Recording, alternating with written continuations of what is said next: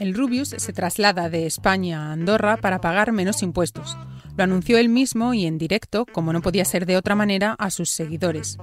No es nada nuevo que un millonario español se marche a otro país que le resulta más ventajoso fiscalmente hablando. Nombres como Fernando Alonso o Arancha Sánchez Vicario ya lo habían hecho antes, y más allá de ellos ha sido una práctica común entre las grandes fortunas durante décadas. Es decir, que lo del streaming es algo novedoso, pero lo de la ilusión fiscal no. En este episodio de Las Cuentas Claras vamos a hablar de ilusión fiscal y vamos a seguir la estela del dinero de los ricos y millonarios españoles cómo y dónde lo mueven, de qué manera invierten o cómo les influyen los cambios que prepara el gobierno. Soy María Hernández y estas son Las Cuentas Claras, el podcast de economía del diario El Mundo. Las Cuentas Claras. El anuncio del Rubius levantó rápido el revuelo, pero él es solo el último de una lista más amplia de estrellas del mundo streamer que llevan tiempo en el Principado de Gref o Lolito están también en esa lista y antes futbolistas, deportistas y grandes empresarios y empresarias hicieron lo propio. ¿Realmente es tanta la diferencia entre tributar en un país o en otro? Responde Carlos Cruzado, presidente del Sindicato de Técnicos de Hacienda Gesta. Con el traslado de estos youtubers a Andorra, la diferencia de tributación va a ser considerable.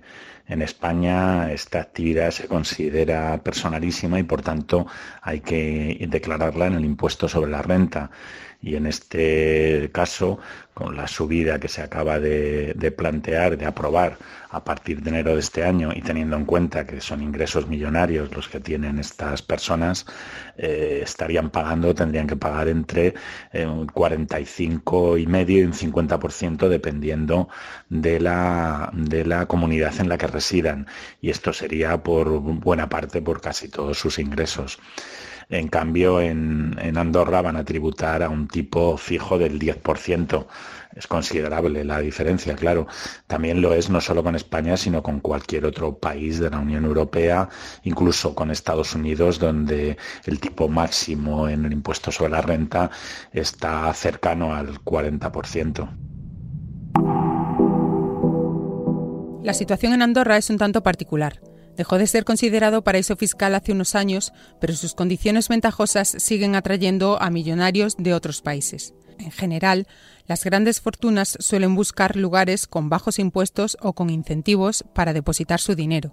Sin ir más lejos, Portugal y su atractivo régimen fiscal se han convertido en foco de atención para muchos millonarios e inversores, y en los últimos años hay bastantes españoles que viven con un pie en Madrid y otro en Lisboa. Hablábamos antes de la ilusión fiscal, que no es más que la estrategia para evitar, demorar o reducir al máximo el pago de impuestos aprovechando los vacíos legales o las diferencias tributarias entre países. Eso sí, respetando siempre la legalidad vigente. No debemos confundirla, por tanto, con la evasión fiscal. En estos casos debemos hablar de ilusión fiscal, nunca de, evasión fiscal, salvo que ese traslado esa deslocalización finalmente sea ficticia, se simule esa, esa deslocalización para acogerse a ese régimen más favorable, pero sin trasladar de hecho la residencia. En ese caso sí estaríamos hablando de, evasión. Son supuestos que ya se han dado anteriormente por parte de algunas eh, personas populares y que han eh, conllevado incluso responsabilidad penal por delito fiscal. Hablar de ingeniería fiscal o ahora, hoy en día, más de planificación fiscal agresiva, está más relacionado con las grandes transnacionales que utilizan, bueno, pues eh, esas diferencias de tributación que hay entre los distintos estados para valerse de, bueno, de esa mejora fiscal, trasladando en muchos casos sus beneficios hacia territorios de escasa o nula tributación. Por tanto, aquí más que de ingeniería fiscal, estaríamos hablando de, de elusión fiscal, de prácticas elusivas para evitar el pago de impuestos, en este caso en España. ¿Pero por qué se marchan ahora los youtubers? Miremos algunas cifras.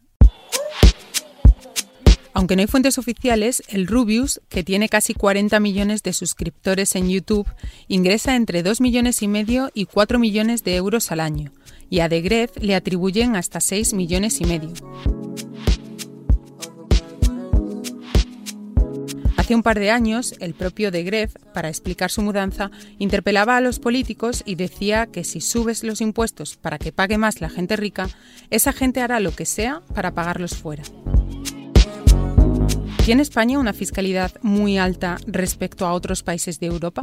No podemos decir que España tenga un nivel de fiscalidad muy alto y desde luego si lo comparamos con la media de la Unión Europea, del resto de países, hemos estado y estamos históricamente por debajo de esa media. El último dato publicado del año 2019 nos dice que en presión fiscal estamos eh, casi seis puntos por debajo de la media de los países de la Unión Europea, lo que supone más de 70.000 millones de déficit que dejamos de recaudar como consecuencia de no estar en, en esa media. Si lo que hablamos es de los tipos eh, marginales más altos en el impuesto sobre la renta, que son los de aplicación a estos youtubers por el alto nivel de ingresos que, se publica tienen, eh, podemos decir que estamos en la media de la Unión Europea, de los países de la Unión, incluso por debajo de los países más desarrollados de la Unión Europea que tienen tipos superiores eh, para estos rendimientos. En este sentido, no se puede decir que estas personas se vayan de España porque hay un alto nivel de, presión fiscal.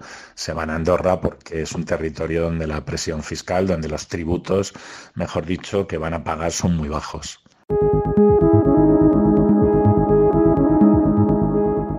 Gobierno acaba de aprobar algunos cambios que graban directamente a las grandes fortunas en nuestro país. Por ejemplo, ha subido los tipos del IRPF en los tramos de las rentas más altas y planea también cambios en las famosas SICAPs, ya sabéis, esas sociedades que usan los más ricos para invertir parte de su dinero. ¿Cómo encajan los altos patrimonios estos cambios? ¿Pueden provocar que busquen otras localizaciones u otros lugares para tributar menos? En esta ocasión, quien nos responde es Diego Fernández Elices, director general de inversiones de AIG Banca Privada.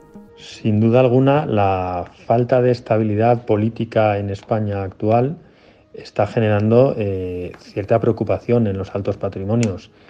Llevamos eh, algunos años quizás con cierto goteo a la baja o cierto goteo en la deslocalización de estos patrimonios que están buscando en algunos casos alternativas en otros países eh, europeos o en otro tipo de, vehículos de los que venían utilizando en el pasado.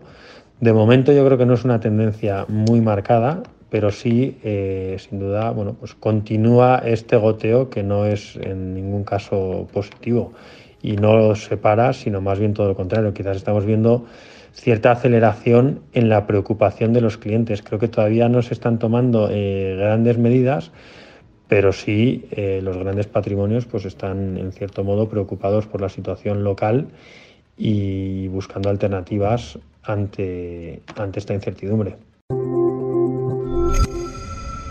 Seguimos hablando de grandes fortunas y en el mundo de la inversión hay profesionales y entidades especializadas que se encargan de gestionar ese dinero. Basta con tener el umbral mínimo que piden para acceder a sus servicios, y ese umbral mínimo depende de cada firma. En algunos casos es de un millón de euros y en otros puede crecer hasta 3, 5, 10 millones o incluso más. Le pregunto a Diego cómo se gestionan esos volúmenes de patrimonio y si sus dueños se conforman con conservarlo o quieren seguir aumentándolo. No solo los grandes, sino todos los patrimonios eh, se deberían gestionar de una manera principalmente individualizada. Y cuando digo individualizada me refiero a que deberíamos tener en cuenta las necesidades, los objetivos concretos del cliente en función de su situación empresarial y patrimonial. Y ese tipo de decisiones tomarlas por un lado y de manera separada a aquellas decisiones que tienen más que ver con la evolución de los mercados o la opinión que pueda tener eh, el gestor sobre los mercados financieros. Es cierto que tradicionalmente en España los altos patrimonios han gestionado eh, con un foco en la preservación de capital, eh, muchos de los gestores utilizábamos esta frase de eh, tú ya eres rico, yo me voy a encargar de que sigas siéndolo, Pero también es cierto que ha habido un cambio eh, importante según la formación financiera va siendo más sofisticada y, la gente entiende más los mercados pues vamos poco a poco convergiendo hacia la filosofía un poco más anglosajona, en la que un gran patrimonio lo que no te perdonaba era perderte una subida. ¿no? Por lo tanto, yo creo que estamos en esa transición en la que todavía sigue el foco a la preservación de capital, pero se busca rentabilidad. Y no solo batir la inflación, que hoy sería una rentabilidad eh, muy pobre. Y es por eso que, bueno, pues, eh, hay activos eh, más allá de la renta fija y la renta variable que van tomando cada vez más presencia en la gestión de este tipo de patrimonios. 2020 fue un año muy complejo en los mercados, también para los millonarios. La volatilidad no entiende de fortunas y muchas sufrieron en los meses más complicados. Así lo vivieron de primera mano. Y en este sentido, los grandes patrimonios, que en todos los casos disfrutan de una comunicación muy fluida con sus asesores, con sus gestores y con sus banqueros, y normalmente eh, gozan de una mayor eh, formación financiera, entendieron muy bien en el peor de los momentos de la crisis que esto era una crisis temporal que podría extenderse en el tiempo, pero que se parecía más a una crisis eh, ocasionada por un factor exógeno como podría ser quizás una catástrofe natural o algo así, y que por lo tanto tendría eh, fecha de caducidad y que el mercado sería capaz de anticipar ese final con cierta rapidez. Por lo tanto, bueno, pues han sufrido eh, volatilidad, pero han terminado en general todos con rentabilidades positivas en el año y, habiendo aguantado e incluso incrementado el riesgo en el, en el peor momento, que no todo el mundo es capaz de hacerlo si no cuenta con la información y con la formación suficiente. Y así han llegado a 2021. Afrontamos el ejercicio 2021 eh, con el gran reto de la diversificación. Dada la valoración ajustada de los mercados y el entorno de tipos de interés eh, cero en prácticamente todo el mundo, pues las perspectivas de rentabilidad eh, no son excesivamente altas. Pero por otro lado, después de esta fuerte recesión sufrida en el ejercicio 2020, vamos hacia un ciclo alcista que pensamos que posiblemente sea más corto y menos intenso que ciclos anteriores, pero es alcista. Por lo tanto, eh, en general, nuestra recomendación a los grandes patrimonios y lo que estamos haciendo con las carteras eh, que les gestionamos, pues es estar eh, altos de activos de riesgo. O sea, estamos comprados de activos de riesgo, afrontando los varios retos estructurales, siendo el principal la diversificación las carteras estáticas en renta fija y en renta variable posiblemente eh, tengan eh, unas perspectivas no excesivamente halagüeñas y es por eso que hay que hacer otras cosas. Tenemos que aplicar estrategias de inversión alternativa, invertir en activos reales, buscar eh, estrategias de diversificación más allá de los bonos de gobiernos, como quizás puedan ser el oro, y tener en cuenta muchos de los factores eh, estructurales y las tendencias de largo plazo de los mercados, como pueden ser ESG, eh, como pueden ser eh, inversiones en energías renovables, en inmobiliario, en tecnología, etc. Y, de esta forma construir una cartera diversificada intentando tener rentabilidades sostenidas en el tiempo con un riesgo razonable y en algunos casos particularidades de los altos patrimonios son poder permitirse inversiones en activos ilíquidos, sacrificando liquidez en las carteras, en, muchos casos y en muchos activos actualmente podemos mejorar nuestras expectativas de rentabilidad sin aumentar el riesgo y deteriorar eh, la calidad de estos activos en los que invertimos.